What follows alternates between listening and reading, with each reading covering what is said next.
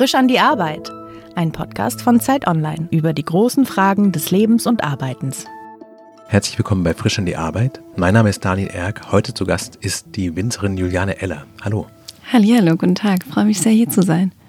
Du bist 29 Jahre alt und als, äh, gerade als wir so ein bisschen vorgeplaudert haben, erzählt, dass du schon seit sechs Jahren jetzt in diesem Winzereigeschäft drin bist. Wie kommt man denn da rein? Wie wird man als doch verhältnismäßig junge Frau Winzerin? Total verrückt, als wir gerade drüber gesprochen haben, wie die Zeit rast. Sechs Jahre schon. Ich habe das äh, Weingut meiner Eltern übernommen. Hm. Ähm, also stamme aus dem Familienbetrieb, Familienweingut und bin dann mit 23 eingestiegen äh, nach meinem Studium, habe Weinbau studiert, war noch in zwei Betrieben und habe dann gesagt, äh, legen wir los, krempeln um und äh, sind noch jetzt dabei hm. und äh, habe das aber quasi in die Wiege gelegt bekommen. Wolltest du jemals was anderes machen außer Wein? Ja, tatsächlich. Die Entscheidung ist bei mir sogar relativ äh, spät erst gekommen, ähm, weil es doch unfassbar viel Arbeit ist. Und ich habe das immer nur bei meinen Eltern gesehen, habe mir gedacht, nee, ich möchte schon eher so ein geregeltes Leben, mhm. so äh, meine Fünf-Tage-Woche von morgens bis abends und dann äh, Wochenende. Und das geht halt gar nicht. Und deshalb wollte ich das als Kind eigentlich noch gar nicht so unbedingt machen. Und dann kam aber ein Knackpunkt, wo ich gedacht habe, Mensch, wie geil ist dieser Job eigentlich? Äh, da muss ich doch was draus machen. Was ist denn das Tolle an dem Job? Unfassbar viel, also vielschichtig, vielseitig. Also es sind ja so viele Bereiche. Es ist jedes Jahr, wir sind von der Natur abhängig. Das mhm. ist immer so das, wenn mich die Leute fragen, was magst du eigentlich nicht an deinem Job? Dann ist das tatsächlich der einzige Punkt. Mhm. Abhängig sein von der Natur und du machst gar nichts. Jedes Jahr ist anders, jedes Jahr ist neu. Es passieren so viele Dinge, es sind so viele Bereiche in meinem Job, dass das unfassbar erfüllend ist. Was gehört denn alles dazu? Also man kann sich so vorstellen, im Weinberg stehen und, weiß nicht, ich weiß nicht mehr, was das genau ist, aber so Öchsel messen. Ja, genau, ja. das ist der Zuckergehalt. Der Zuckergehalt, genau. ja. Und äh, dann stelle ich mir vor, dass man wie so Weinproben leitet und dass so, so Gruppen ankommen, die man dann die man dann durch so historische Gewölbe führt, dass sowas dazugehört. Wahrscheinlich die Buchhaltung. Magst du vielleicht mal erklären, was diese Vielschichtigkeit ausmacht, also was die Bestandteile sind? Genau, wir haben ja also den Außenbetrieb, die Weinberge. Ähm, da ist auch die Traktorschlepperarbeit, die ganze Bewirtschaftung der Weinberge, die Neuanpflanzung und, und, und. Dann ähm, natürlich die ganze Kellerarbeit, die Weinbereitung. Mhm. Ähm, dann natürlich auch das, äh, was du gerade gesagt hast, äh, es kommen Kunden gezielt aufs Weingut, äh, die einfach mal das Handwerk live erleben wollen oder wieso macht jetzt so ein junges Mädel wie ich Wein? Wo kommt das her? Wie sieht mhm. das aus? Dann natürlich die äh, ganze Bürokratie, was auch in den äh, grünen Berufen nicht weniger wird, im Gegenteil. Ähm, dann kann man auch durch die ganze Welt tingeln. Ähm, wir haben das äh, Glück, auch einen tollen Exportmarkt uns mittlerweile aufgebaut zu mhm. haben. Also bist nicht nur in Alzheim natürlich gebunden, aber hast auch den Luxus rauszukommen. Man lernt ganz, ganz viele Leute kennen. Ähm, Marketing und Co. ist natürlich auch ein Punkt. Also das mhm. sind schon, genau, so die groben Bereiche immer abgesteckt. Hast du einen Liebling? Ein Liebling? Ja, welcher ist dein Lieblingsbereich? Also, also wo blühst Keller, du auf? genau. Mein äh, Liebling, also ich äh, bin komplett allein auch zuständig für den Keller, das will ich auch nie abgeben. Das ist so die Handschrift, meine Handschrift äh, der Juwelweine. Und ähm, draußen im Weinberg ist aber auch unfassbar entspannt, weil das ist auch bei uns alles so schnelllebig. Das Rad dreht sich immer schneller. Und ähm, draußen im Weinberg, da kommt man echt mal zur Ruhe. Oder, oder im Keller zum Beispiel habe ich keinen Empfang mit dem Handy. Die Leute mhm. wissen, dass ich da unten bin. Und wenn was Wichtiges ist, dann kommen sie, aber du bist halt nicht ständig erreichbar. Du mhm. musst nicht äh, ans Handy gehen, eine Nachricht schreiben, E-Mails checken, was auch immer, mhm. sondern du fokussierst dich auf dein Handwerk und das ist eigentlich so der schönste Teil. Du hast gerade schon so erwähnt, dass ähm, Marketing eine wichtige Rolle spielt und dass ein gewisses Interesse auch für dich als Person aufkommt. Bist du denn in diesem, dieser Winzereibranche so, ein, so eine, eine Einzelperson als junge Frau, die das macht? Ist es so unüblich? Nee, also es war tatsächlich äh, früher sehr unüblich. Ich habe noch eine mhm. ältere Schwester und mein Papa hat den Betrieb gemacht, haben alle Kollegen gesagt, da sind zwei Mädels, wie schade, der Betrieb geht ja nicht weiter, sondern das machen Ähnlich, die Jungs. Das war quasi noch in den 90er Jahren so. so. Genau, ja. Und jetzt mittlerweile kommen immer mehr Ladies, äh, Frauenpower auch in unserer Branche und äh, mhm. Äh, nee, bin auf gar keinen Fall allein. Das ist auch echt cool, weil es jeder hat immer so das Bild äh, von einem typischen Winzer irgendwie im Kopf, was auch immer, wo ich so ein bisschen mhm. manchmal erschrocken bin. Krass, das Bild ist tatsächlich noch. Also ich kann auch mal hohe Schuhe und Kleid tragen. Warum muss ich immer in den Gummistiefeln rumlaufen? Das mhm. eine schließt das andere ja nicht aus. Und das ist immer, wo ich immer innerlich schmunzeln muss, dass doch das Bild des Winzers noch so, so typisch da ist. Also mit ja. so einer Kappe und so einer Schürze so, und genau, Gummistiefeln. Genau, ja. ja, so ist das noch, ja.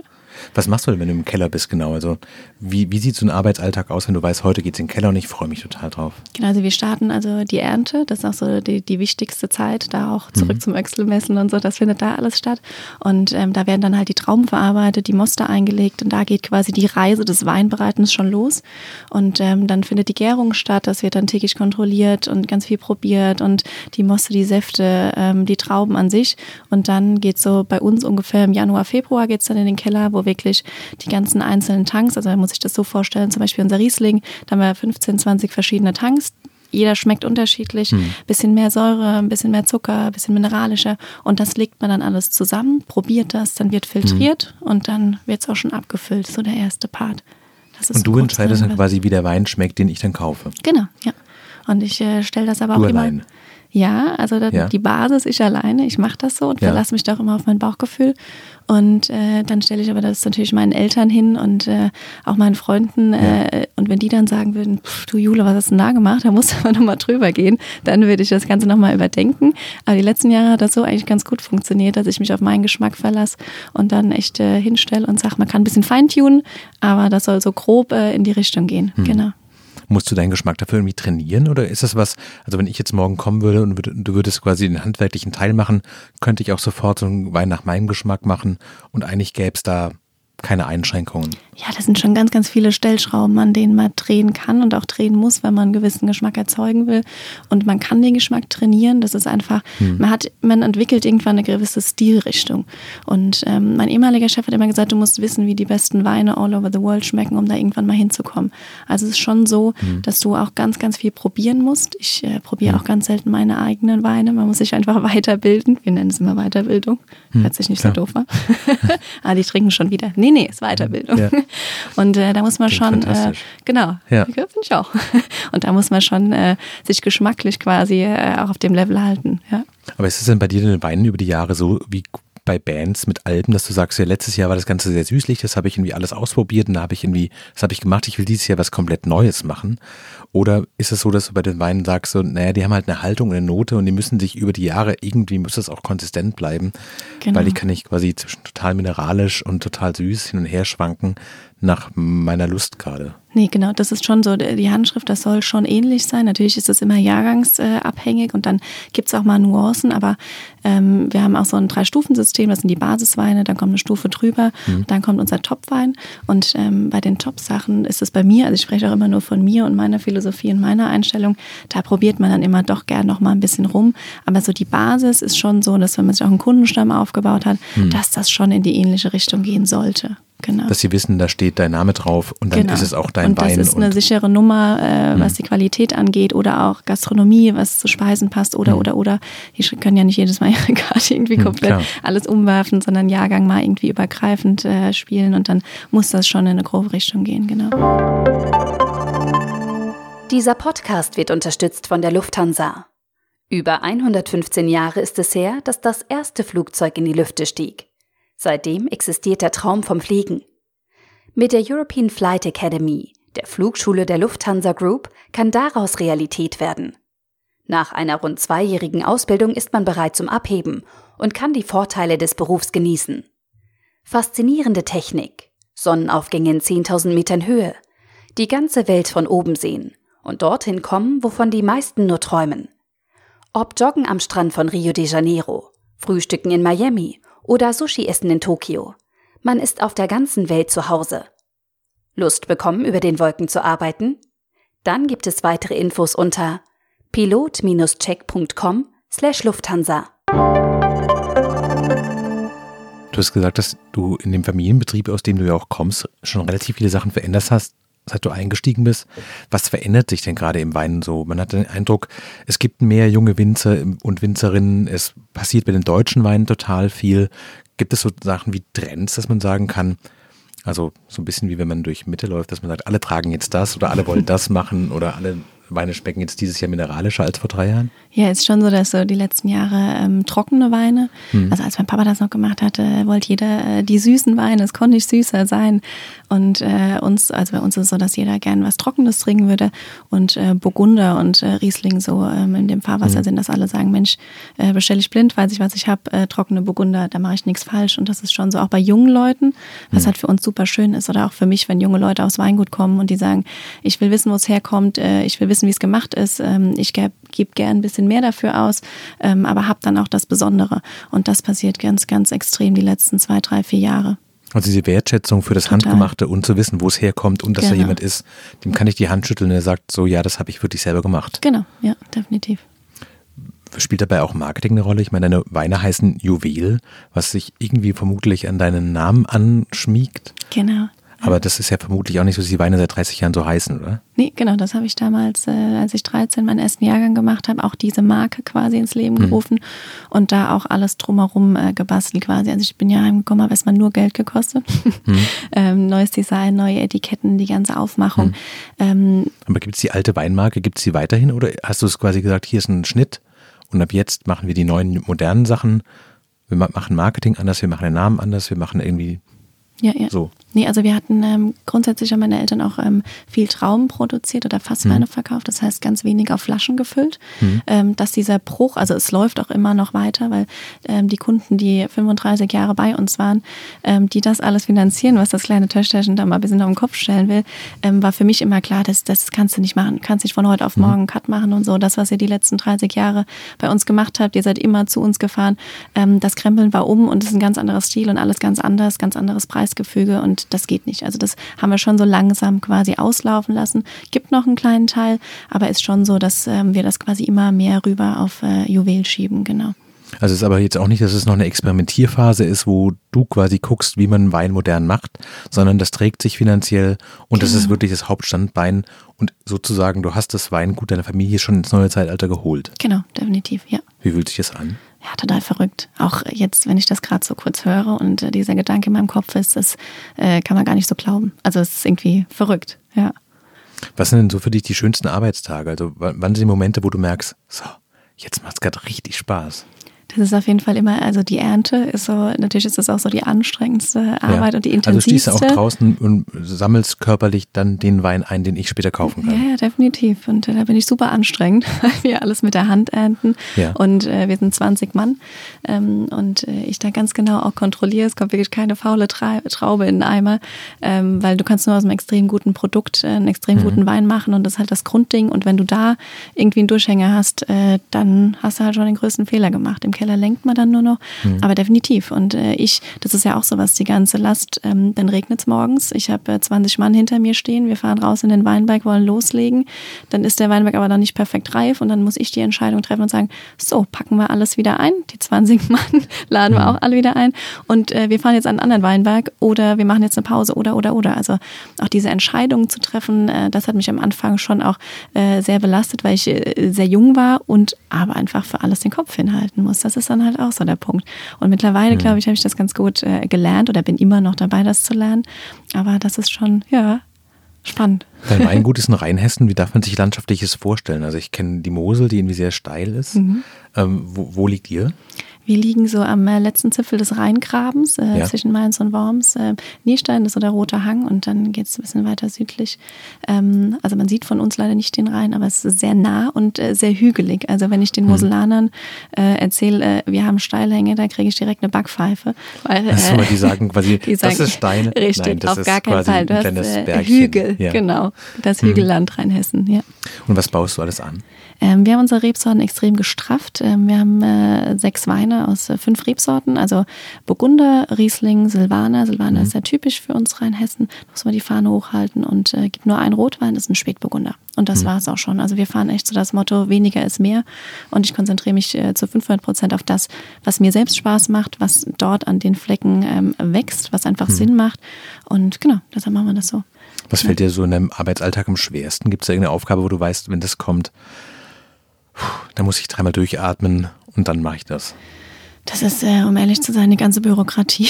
Hm. Das ist echt, wo ich immer sage, Leute, das ist ein Handwerk und ich muss alles bis ins Detail irgendwie äh, dokumentieren hm. und das wird immer extremer und äh, der Fokus äh, für das, was wir machen wollen, das äh, verschwindet so ein bisschen und hm. das ist echt so, da sind Fristen oder wenn ich einen Weinberg neu anpflanzen muss, da muss ich erstmal einen Stapel voller Anträge bis zu gewissen Daten ausfüllen, um überhaupt einen Weinberg neu anpflanzen zu können und das ist immer so ein bisschen schade, weil das so einen Druck aufbaut und es ging wie gerade Hochphase draußen im Weinberg und dann sagst du, so, und dann habe ich Feierabend im Wingert und dann setze ich mich jetzt halt heute Abend ins Büro und mache diese Anträge, weil es muss sein. Und das ist so, dann mhm. trinke ich mein ein gutes Gläschen Riesling dazu und dann geht das leichter. Du hast vorhin gesagt, dass du als äh, Jugendliche schon auch darüber nachgedacht hast, ob ein anderer Beruf, der mehr 9 to 5 ist, geregelte Arbeitszeiten mhm. äh, mit sich bringt. Was wolltest du denn als Kind werden? Ich hatte nie tatsächlich so, so einen richtigen Traum, das will ich werden, wie wenn eine Junge mir erzählt, ich wollte schon immer Feuerwehrmann werden. Hm. Das, das gab es bei mir so gar nicht. Äh, ich wollte nach dem Abi nach Australien und hatte gesagt, das ist die Findungsphase meines Lebens und danach werde ich wissen, was ich machen will. Dem war nicht so. Und dann war das echt so Glücksmomente, würde ich es heute nennen, dass ich dann doch da reingerutscht bin. Also deshalb, ich hatte keine richtige Vorstellung, was ich später mal machen hm. will. Aber warst du als Kind schon bei all diesen Sachen dabei?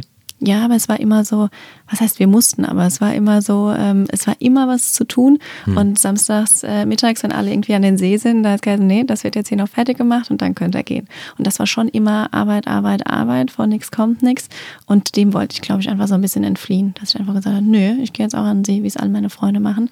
Aber das ging halt damals nicht. Aber das geht auch nicht anders. Nee, genau. Das wäre jetzt. Das heute, du hast es quasi ausgesucht und du machst es immer noch so, alle Freunde fahren an den See ja. und du gehst in den Keller und probier es weiter rum. Genau, aber das mache ich halt auch nur, weil mich das Ganze so extrem erfüllt, weil das für mich eigentlich keine Arbeit ist und das ist ja so der größte Luxus, hm. dass mein Job sich nicht so anfühlt, als stehe ich morgen auf und sage, ja, jetzt habe ich wieder einen anstrengenden Tag vor hm. mir und das ist halt gar nicht so. Kannst du den Entscheidungsprozess beschreiben, wie du dann, dann doch gesagt hast, ich will das machen? Also was gab es so einen Moment, wo du merktest, war das eher die Melancholie zu denken, wenn ich es nicht mache, macht es keiner? Oder war es eher so das Gefühl von, ich kenne das alles und ich habe eine Idee dafür. Woher kam dieser Impuls? Genau, das war definitiv das Zweite. Also es war nie so, das haben meine Eltern auch immer gesagt, weil wenn du es nicht lebst, dann kannst du es nicht machen, weil es mhm. halt so extrem viel Arbeit ist. Und es war nie so, dass sie gesagt haben, so, jetzt entscheidet euch mal, jetzt habt ihr Abi gemacht, was ist denn hier los? Äh, wie geht es mhm. denn weiter? Ich habe noch eine ältere Schwester, die hat von Anfang an gesagt, sie ist raus. Ähm, und dann war es aber nie so, jetzt von wegen, es hängt jetzt an der jüngeren Tochter, da muss mal eine Entscheidung her. Mhm. Es war tatsächlich so, ich wollte schon immer so was Handwerkliches machen. Ich fand zum Beispiel auch äh, Schreiner, finde ich einen super tollen Beruf, allein schon mit dem Material und du siehst am Ende des Tages, was du gemacht hast. Und äh, ich wusste schon immer, dass es so in die handwerkliche Richtung gehen soll. Und dann war das echt äh, so ein Knackpunkt, als ich bei einem anderen Betrieb reingeguckt habe und die das so komplett anders gemacht haben, als ich es von zu Hause kannte. Und gedacht habe, wie geil ist es, die Basis ist da und ich muss jetzt einfach irgendwie loslegen. Und das war so ein bisschen der Knackpunkt. Aber das war ja wahrscheinlich nach dem Studium schon so. Nee, nee, vor dem Studium war das. So, also das war dann mhm. der Entschluss, wo ich gesagt habe, so und jetzt studiere ich tatsächlich Weinbau und Önologie. Weil ja. du gemerkt hast, ich habe quasi dieses Angebot, das ist schon mal fantastisch, dass es geht. Genau. Und es gibt so viele Sachen, die wir machen können, die wir noch gar nicht machen. Genau. Und dass auch wirklich meine Eltern gesagt haben, okay, wir gehen den Schritt gemeinsam. Also dass sie mhm. auch, es musste vorher klar sein, dass wenn ich da zu Hause irgendwie loslege, dass ich dann auch die Freiheiten habe und irgendwie loslegen mhm. darf. Weil so, wie es weitergeführt war, hat überhaupt nichts damit zu tun, dass das irgendwie schlecht war, um Gottes Willen. Ich habe eine unfassbare Basis geliefert bekommen. Aber ich wollte es halt einfach ganz anders machen. Ja. Hast du das Gefühl, dass es für dich mehr als ein Beruf ist, nämlich eine Berufung? Kann man, glaube ich, schon so sagen, ja. Woran merkst du das denn? Ähm, weil so viele Punkte irgendwie so gelaufen sind, wie sie jetzt am Ende des Tages gelaufen sind. Und ich glaube, äh, es sollte irgendwie alles ein Stück weit so sein. Hm. Sonst wäre es nicht so passiert. Ich meine, es gibt sowas wie quasi ein Schicksal, das dich in den Keller reingetrieben hat und in den Weinberg und dir im richtigen Moment die Augen geöffnet hat, zu sagen, sowas, das hier ist keine Belastung, das ist ein Geschenk. Ja, irgendwie schon, definitiv. Ich kann gar nicht genau sagen, wann dieser Punkt kam. Hm. Ich glaube, das wurde mir jetzt auch erst so, als ich so ein paar Jahre zu Hause war und wirklich gesehen habe, was passiert ist. Du siehst, was du machst, dass die Familie so extrem irgendwie hinter mir steht und all meine Spirenzien, meine verrückten Ideen, ohne zu diskutieren, äh, irgendwie mittragen hm. und äh, meine Schwester jetzt auch wieder zurückgekommen ist und mit einsteigt und die kleine Schwester pusht und unterstützt und das ist halt Wahnsinn. Und das, hm. dann kam das irgendwann so, wo du gedacht hast, verrückt, das ist echt irgendwie schön. Also deshalb so ein bisschen Schicksal irgendwie schon. Was sind die Dinge, die du machst und die du rausnimmst in den Betrieb, wo du sagst, das ist nicht quasi vorgesehen und das ist nicht das Übliche? Also erstmal so der, der Großteil, diese extreme Handarbeit draußen im Weinberg. Mhm. Ähm, die ganze Handlese ist ein wahnsinniger Kostenpunkt. Äh, als ich die ersten äh, Lohnabrechnungen für unsere Erntehelfer nach drei, vier, fünf Wochen Ernte gesehen habe, mhm. das ist halt gar nicht zu vergleichen. Und dann während dem Jahr, wir brauchen halt viel, viel mehr äh, Leute. Ähm, was aber auch schön ist, das bauen wir uns oder haben wir uns auch aufgebaut und die haben alle ein bisschen denselben Spirit. Und ähm, dann alles drumherum, also ob das äh, im Weingut selbst ist, wenn man, hm. wenn man irgendwie jetzt bei uns reinfährt, sind ganz viele Sachen verändert. Die ganze Weinbereitung, das ganze Design, wie gesagt, äh, außen, draußen im Weinberg, die ganzen Rebsorten, die gestrafft werden, ähm, an sich die ganzen Vertriebswege, ach, so viele Punkte. Ja. Hast du den Eindruck, dass das ganz grundsätzlich heute anders gemacht wird als früher? Weil gerade, also wenn ich in den Weinladen gehe, habe ich den Eindruck, die Etiketten sehen ganz anders aus. Es gibt nicht mehr diese kleinen Strichzeichnungen von Weinbergen drauf, die geschwungenen Schriften sind weg. Und eigentlich könnte die Hälfte aller Weinsorten könnten auch Modelabels sein, mhm. so sehr schlichte, sehr elegante Embleme und sowas. Ähm, ist das so eine neue Welle, der Wertschätzung einerseits und der Wertigkeit andererseits? Total. Ich glaube, unsere Generation ist eher so, so Wein ist unkompliziert. Es, es muss am mhm. Ende des Tages einfach schmecken. Und ähm, wir gehen halt nicht so nach den alten Strukturen, sondern das, was uns auch irgendwie gefällt, das, was uns anspricht. Oder ist ja auch, ich muss immer äh, so schmunzeln im Online-Shop. Papa hat früher immer gesagt, du kannst doch keinen Wein im Online-Shop kaufen, du musst das doch irgendwie probieren oder so. Mhm. Das ist mittlerweile ja auch so ein großer äh, Vertriebsweg geworden, dass mhm. die Leute einfach sagen, Mensch, das Etikett gefällt mir gut, das lege ich in meinen Warenkorb und probiere das einfach mal zu Hause. Wenn es schmeckt, kaufe ich es wieder. Wenn nicht, probiere ich mal den nächsten. Und dieses ganze Kaufverhalten hat sich auch komplett geändert. Bei meinen Eltern äh, kamen die Leute zwei, dreimal im Jahr aufs Weingut gefahren. Die haben sich mhm. den Kofferraum vollgeladen. Die sind niemals zum anderen Winzer gefahren. Wenn, dann wären sie lieber vorher nochmal heimgefahren und hätten die sechs Fläschchen ausgeladen. Und heute kommen die Leute gefahren und haben sechs Fläschchen von dem Winzer da, von dem zwölf mhm. und kommen bei dir noch vorbei, machen irgendwie so eine Weinreise und probieren halt ganz, ganz viel aus. Und das geht mir aber genauso. Ich trinke ja auch nicht meinen eigenen mhm. Wein, sondern ich probiere auch von Kollegen äh, länderübergreifend und und und. Mhm. Und das hat sich, glaube ich, total gewandelt, dieses ganze ja, Verständnis oder Kaufverhalten für Wein. Du versuchst ja, glaube ich, auch so mit dem Marketing, das du betreibst, ein bisschen auch andere Käuferschichten zu erreichen und zu sensibilisieren für das Thema besondere Weine. Also man sieht zum Beispiel, du bist ja in Social Media relativ aktiv und zeigst da auch die Arbeit und die ganzen verschiedenen Aspekte. Ist es was, was du bewusst machst oder ist es eher so was, was du quasi machst, weil es gerade ein Generationending ist? Nee, da haben wir uns schon bewusst äh, dafür entschieden, weil die Leute einfach auch ähm, sehen wollen, was passiert, wie mhm. läuft das ab, wie funktioniert es überhaupt. Also das Interesse ist halt extrem groß, so einen Alltag äh, von der Winzerin oder äh, von einem Winzer irgendwie mal zu begleiten. Und da versuchen wir die Leute halt schon auch ein Stück weit mitzunehmen. Wie viele Leute gucken das sich an, was du auf Instagram machst gerade? Äh, ich glaube, so 14.000 Follower haben wir mittlerweile. Das ist wahrscheinlich für, für Wein keine so schlechte Zahl, oder? Also im Modebereich ist es ja. vermutlich nichts, aber genau, vermutlich ja. gibt es nicht so viele Weingüter ja. in Deutschland, die jemanden haben, dem 14.000 Leute zugucken bei seiner Ernte und im Keller müsste ich tatsächlich wirklich mal äh, recherchieren. Ähm, aber ich glaube schon so, dass das äh, genau gerade für die Weinbranche ähm, ganz gut ist. Und das ist auch das Schöne, dass man ähm, den deutschen Wein halt, ich habe immer gesagt, wir müssen den deutschen Wein an junge Leute ranbringen und das machen wir gedauert damit. Also bei uns geht auch so viel oder unser gesamter Exportmarkt ist alles über Social Media entstanden, weil die Leute das irgendwie Krass. spannend fanden und dann irgendwie auf eine Weinmesse kamen, die international ist oder sogar mhm. zu uns ins Weingut und gesagt haben, wir haben das gesehen, wir finden das super spannend, jetzt muss der Wein nur noch schmecken, wir würden das gerne mal probieren. Und das ist halt total verrückt. Ist es für dich eher so ein Bonus oder eher so ein bisschen ein Problem, dass man den Eindruck hat, deutsche Prominente interessieren sich in den letzten zehn Jahren für Wein und es ist irgendwie so schick geworden, was mit Wein zu machen? Ich finde das gar nicht schlimm, im Gegenteil. Also wir können, das ist alles gute Werbung für den deutschen Wein und das kann immer weiter so gehen. Das wäre auch ein bisschen wunderlich, weil du machst ja selber ein, ein, quasi einen Promi-Wein, wenn man das mal so ein bisschen spöttisch sagen darf. Wie mhm. kam es denn dazu? Erzähl mal. Ähm, Matthias äh, Schweighöfer, Joko Winterscheid und ich. Ja. Ähm, wir sind tatsächlich privat befreundet und machen Wein zusammen. 2016 gestartet mit dem Grauburgunder, der drei Freunde Wein.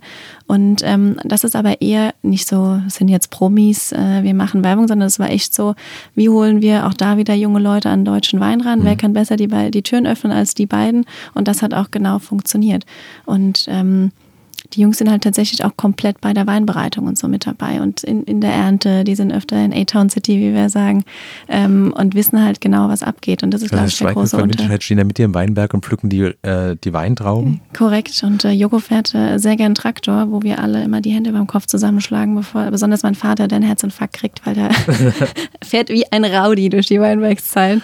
Aber ja. Und dann sitzt sie zu dritt da und dann hast du mal was vorbereitet und gesagt, so was das hier ist die, die Grundidee und was sagt ihr, mehr Säure, mehr, also was kann man hinzufügen? Es ist ich, immer Säure ist so offensichtlich, mineralisch genau. ist irgendwie offensichtlich, süß ist offensichtlich. Genau. Was sind denn die Dimensionen, die du so einem Wein hinzufügen kannst, um den dem Charakter zu geben. Also du kannst nichts in dem Sinn hinzufügen, sondern ja. du entscheidest schon in der Ernte, ernte ich was ein bisschen früher, mhm. hat ein bisschen mehr Säure, ähm, stoppe ich die Gärung, es hat ein bisschen mehr Zucker, ähm, soll es ein bisschen in die fruchtigere Richtung gehen oder mhm. in die mhm. mineralische und dann hast du halt verschiedene Partien und die legst du am Ende des Tages dann zusammen und kannst dann entscheiden, ähm, wo wollen wir noch ein bisschen hochgehen mit der Säure oder im Zucker oder mhm. oder oder. Und damals äh, war sehr witzig, lachen wir heute noch drüber, habe ich den Jungs äh, Muster hingestellt, einfach nur eins, zwei, drei, drei Flaschen gezogen, Nummern draufgeschrieben und jeder sollte sagen, was ihm am besten schmeckt. Ja, hat keiner geschmeckt. Die Jungs haben gesagt, äh, ich dachte halt, ich bin die Winzerin, stell das denen dahin, was wollen die mir schon erzählen? Dem war dann halt wirklich nicht so. Die fanden das nicht gut und haben gesagt, nee, Ole, das schmeckt uns nicht. Was machen wir jetzt? Und habe ich gesagt, wie, das schmeckt euch nicht? Und wir haben echt acht Anläufe gebraucht.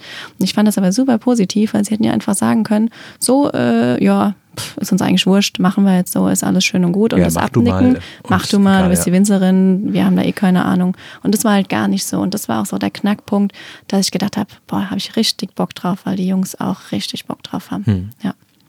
Wie ist denn für dich die Chefin in dem Ganzen zu sein? Weil du erzählt hast, die Familie steht schon sehr stark hinter dir, aber du musst auch diese Entscheidungen treffen. Hast du das Gefühl, du bist unverzichtbar dort und ist es angenehm?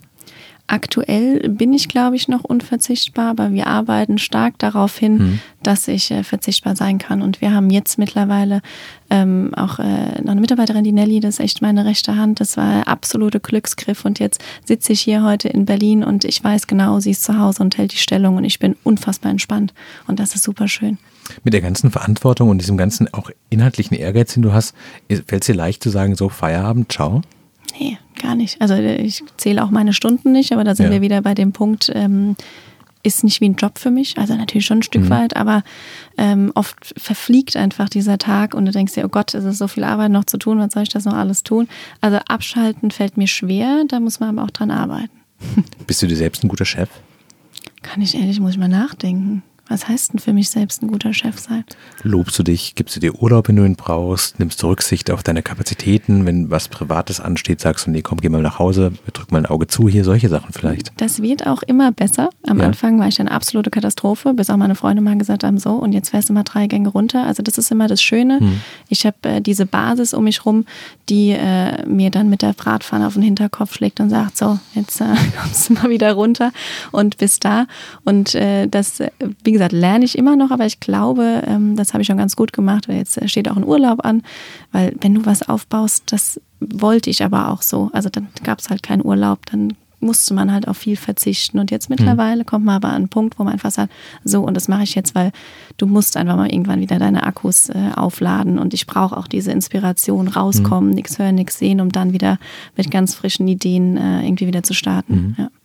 Die Vorstellung, so mal eine ganze Saison auszusetzen, ist es für dich so die Hoffnung vor von Glück und Ruhe oder ist die totale Hölle, weil das Gefühl da wäre, es gibt so viele tolle Dinge zu tun und die gehen alle, alle an mir vorbei? Ja, total. Absolute Hölle. Also eine Saison aussetzen, nee, geht auch gar nicht. Nee, Nee. nee, nee. Naja, wenn du jetzt quasi ja. Leute an deiner Seite hast, die das auch gut können und die gut Sachen gut machen und die großen Revolutionen sind durch, dann wäre das doch eigentlich in unserem Arbeitszeitgeist das nächste zu sagen, ich mache ein Sabbatical, weil ich habe hier was erreicht und dann möchte ich gerne neue Impulse reinbringen und dafür muss ich einfach mal wirklich länger raus als einfach nur drei Wochen Côte d'Azur. Da können wir in 20, 30 Jahren nochmal drüber reden. nee, ist wirklich, also, weil gerade dieses Weinmachen, ja. dass diese Weinbereitung im Keller und diese Ernte, wann du welche Traube erntest, das kann ich echt äh, schwer abgeben. Da, da müsste ich echt äh, jemand richtig Gutes irgendwie so an meiner Seite haben. Vielleicht finde ich den oder diejenige hm. noch. Da bin ich auch immer mit offenen Augen irgendwie unterwegs. Aber das, glaube ich, wird schwer. Aber klar, arbeitet man da schon ein Stück weit drauf hin. Aber wird schwer. Wenn ich verstehen will, was für Weine du machst und quasi welcher Geschmack dein Geschmack letztlich ist, mit welchem Wein von deinen Weinen würde ich anfangen? Tatsächlich würde ich dir aktuell den äh, Gutswein Weißburgunder 2018 jetzt empfehlen. Warum? Weil der eine super Frische hat, das ist ganz elegant Ja. und filigran, aber auch so eine Saftigkeit. Und wenn du so den ersten Schluck äh, im Mund hast und unterschluckst, und dann ist das so animierend, das ist so eine Saftigkeit und hast Lust auf den nächsten Schluck. Und deshalb würde ich dir genau den empfehlen. Was trinkst du selber gerne? Also trinkst du privat noch Weine oder ist es für dich eigentlich Arbeit, ein Glas Wein in der Hand zu haben? Nee, gar nicht, aber es ist ganz witzig, weil ähm, auch so wie Winzer oder Winzerin unter uns, du nimmst schon immer so unterbewusst ein Stück weit einen Wein auseinander. Also du probierst den einfach und nimmst den in deinem Kopf auseinander. Aber natürlich, ich liebe das, gutes Essen, guter Wein, das ist ein ist so mein Leben quasi.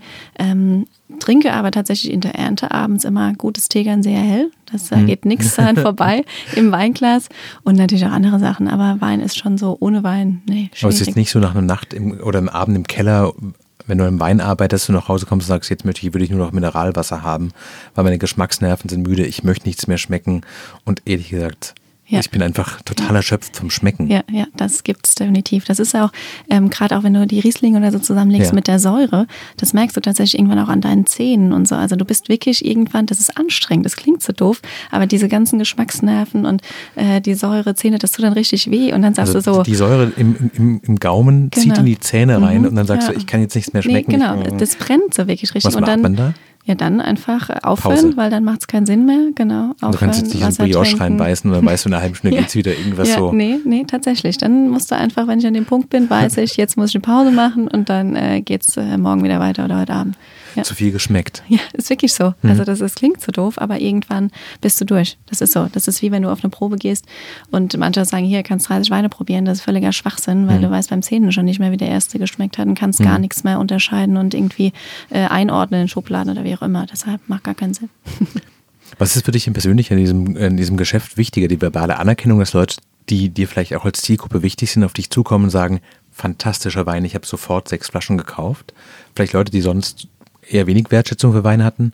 Oder zu merken, in den Büchern stimmen die Zahlen drin, ihr könnt mir viele schöne Online-Kommentare schreiben, wie toll der Wein ist, aber letztlich da, dort sieht man, dass es funktioniert. Gar nicht. Also das ist das auch wieder diese extreme Erfüllung, wenn einfach Leute zu dir kommen und sagen, Mensch, das hat mir richtig gut geschmeckt und ich habe eigentlich gar nicht so Bock auf Weißwein gehabt oder einen Riesling, aber deiner schmeckt mir richtig gut, das macht Spaß und äh, ja, habe ich eingekauft. Ab welchem Betrag würdest du sagen, du würdest nie wieder arbeiten? Also gibt es so einen Punkt, wo du sagst, so, mal angenommen, ich wäre jetzt die gute Feen, würde sagen, so, Juliane, es gibt jeden Monat 5000 Euro und dafür gehst du da nie wieder hin. Nee, Wann steigst du da ein? An, an welchem Punkt wirst du nervös und sagst du was, ja, nee. 10? Ich könnte gar nicht ohne. Das ist so in mir drin, das ist, glaube ich, ich bin so. 15.000 so Euro im. Monat und du würdest trotzdem noch sagen, ich gehe da lieber hin? Ich glaube schon, ja. Also ich meine, ich würde es dann entspannter angehen. Dann mache ich morgens halt meine entspannte Runde der, der Handel wäre schon zu sagen, sowas, du darfst Ja. nicht mehr arbeiten und ich kaufe dir das quasi ab. Ja, was mache ich denn den ganzen Tag? Um Gottes Willen. Nee, tatsächlich nicht. Ich, das ist wirklich, das ist Typsache. Und du könntest mir das Geld da hinlegen und ich wäre am Ende des Tages nicht glücklicher, weil ich gar nicht weiß, was ich dann machen sollte. Das ist ja, das ist mein Leben. Deshalb kann ich nicht. Aber machst du das nur als Chef Spaß oder als Chefin in deinem Fall?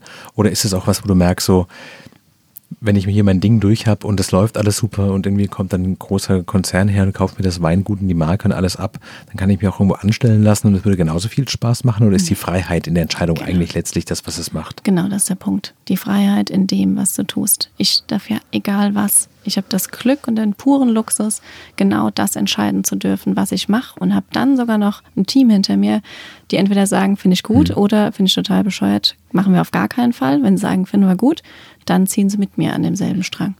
Und das ist halt mega schön. Hast du irgendwie so eine Art Plan B, dass du sagst, wenn, wenn mich dieser Job total fertig macht, genau weil er so erfüllend ist, dann Habe ich mir noch keine Gedanken gemacht. Nee. Mache ich mir. Ich bin so ein, das bringt mir nichts. Was, was bringt es mir, wenn ich mir darüber Gedanken mache? Wie gesagt, wenn es so, so ist, dann ist es so und dann fange ich dann an dem Punkt äh, an mir Gedanken zu machen, aber nö, darüber denke ich gar nicht nach. Was sind für dich die nächsten Schritte, wenn dieses Gespräch vorbei ist? Also weißt du schon, dann passiert das, dann das, dann das, morgen stehe ich wieder dort und mache das. Ja. An welchem Punkt in der Saison sind wir eigentlich gerade? Ähm, wir sind gerade äh, draußen in der Hochphase, also bei den Temperaturen wächst alles draußen, die Blüte ist durch. Also Ja. man sagt so, äh, nach der Blüte 100 Tage bis zur Ernte. Also wir gehen in äh, strammen Schritten auf die Ernte 2019 zu. Wird es gut? Und bis jetzt, wenn alles so bleibt, ist das alles tiptop. Also wir halten immer die Luft an mit Unwettern, weil die Extreme mhm. immer ähm, stärker werden, mhm. Hagel und Co. Also Frost äh, haben wir alles überstanden, war auch alles wunderbar. Und jetzt ist echt noch so, wo ich äh, Hagel die Luft anhalte, aber das ist auch nur punktuell. Wir haben unsere Weinberge relativ weit gestreut. Wir haben insgesamt mhm. 20 Hektar und die sind im Umkreis von vier, fünf Kilometern verteilt. Dass wenn was kommen sollte, ist es wirklich nur punktuell. Mhm. Ähm, und deshalb bis jetzt sieht echt alles tiptop aus. Ich bin entspannt. Ist die, ist die Hitze denn für euch gut? Ist es so ähm, eins zu eins, dass man, wie man sich das als Laie vorstellt, zu sagen, ah, die Sonne brennt total, das ist für den Wein voll schön? Nee, also äh, auch da, wir haben viele alte Weinberge, die sehr mhm. tief wurzeln. Das heißt, wir mhm. haben keinen Wasserstress. Junge Weinberge, wenn es so extrem heiß ist, die noch nicht so tief wurzeln, da musst du echt aufpassen und dann auch bewässern. Also zum Verständnis und, heißt, wenn je älter ein Weinberg ist, desto mehr Wurzeln hat er in den Boden rein, mhm. desto weniger muss man quasi von oben bewässern oder irgendwas machen, weil man weiß, genau. die holen sich ihr Wasser aus dem Grundwasser letztlich raus. Genau. Aber wenn der Weinberg, was ist ein junger Weinberg? Drei Jahre? Fünf? Genau, also du pflanzt eine Rebe und dann ja. brauchst du drei Jahre, bis du mal anfängst zu ernten. Und mhm. das, also für mich ist ein junger Weinberg fünf bis sieben Jahre. Hm. Genau, dann spreche ich Und in der Zeit sind quasi die Pflanzen noch so dünn, dass genau. du weißt, wenn es jetzt 39 Grad hat, dann muss ich da raus und das irgendwie bewässern lassen. Genau, kommt auch immer darauf an, wo, hm. auf welchem Boden es steht. Hm. Äh, Sandböden äh, speichert kaum Wasser. Ähm, also deshalb, das kommt immer darauf an und ist immer individuell von Weinberg zu Weinberg. Das muss man dann einfach individuell entscheiden. Aber das ist definitiv der Punkt. Oder jetzt ähm, wird auch gerade ähm, entblättert. Die Trauben haben im hm. Moment gerade so Erbsengröße schon. Und da muss man tatsächlich auch mit Sonnenbrand aufpassen. Und wenn es zu heiß ist und die die, die Bärenhäute werden dann wirklich braun und bekommen Sonnenbrand und reifen dann natürlich nicht mehr optimal. Mhm. Und da muss man auch aufpassen, wenn es zu heiß wird.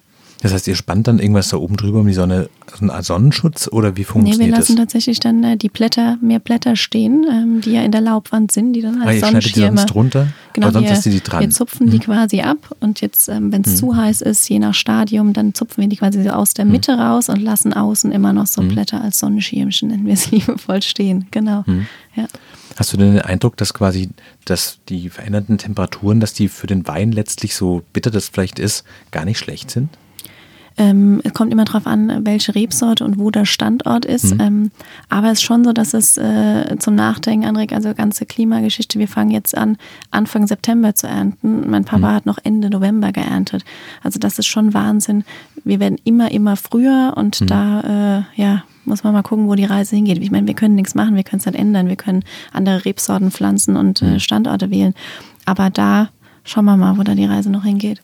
Ist das für dich ein Thema, so experimentieren mit vielleicht Rebsorten, die man eher im Mittelmeerraum vermutet, weil du weißt, die sind quasi für diese Temperaturen viel besser? Genau, also ich beschäftige mich schon natürlich, musst ja. du mit der Thematik, aber es ist noch nicht so, dass ich da jetzt schon anfange und sage, ich äh, mache schon mal Experimente oder äh, pflanze schon mal mhm. irgendwas. Mhm. Also soweit ist es noch nicht, aber das wird vielleicht in 15 Jahren mit Sicherheit mhm. so sein. Ja. Aber es ist jetzt auch nicht so, dass quasi die ganze Winzerbranche sich schon Südhanglagen in Sachsen-Anhalt anschaut und nur nee. darauf wartet, bis nee. quasi die Temperaturen sich ja, erhöhen. Ja. Also so schlimm ist nee, es nicht. Nee, also würde ich sagen, nee, da haben wir noch ein bisschen Luft.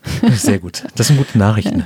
Vielen Dank. Das war frisch in die Arbeit mit der Winzerin Juliane Eller und äh, deine Weinsorte heißt Juwel, die andere Weinsorte, die du mit Schweighöfer und Winterscheid machst, heißt Drei Freunde.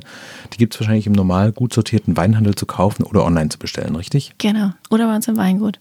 Ja. Da kann man einfach vorbeikommen oder muss ich mich anmelden, wenn ich kommen möchte? Genau, also wir haben Öffnungszeiten und ja. da sind wir eigentlich immer, ist das Weingut besetzt, äh, ist fast immer jemand da, aber wenn man mit einer größeren Gruppe kommen mag, auch gern vor, vor anmelden, dass man einfach sich ein bisschen Zeit nimmt und genau. Dann nimmst du dir Zeit und führst mich und meine Gruppe rum und genau. zeigst uns alles. Wenn ich nicht gerade hier in Berlin sein darf und im Weingut bin, dann definitiv sehr gerne. Ja. Schön, dass du hier warst.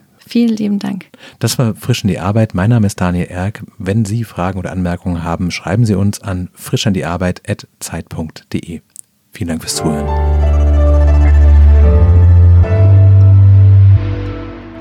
Frisch an die Arbeit, ein Podcast von Zeit Online. Konzipiert und moderiert von Leonie Seifert und Daniel Erck. Produziert von Maria Lorenz, poolartists.de.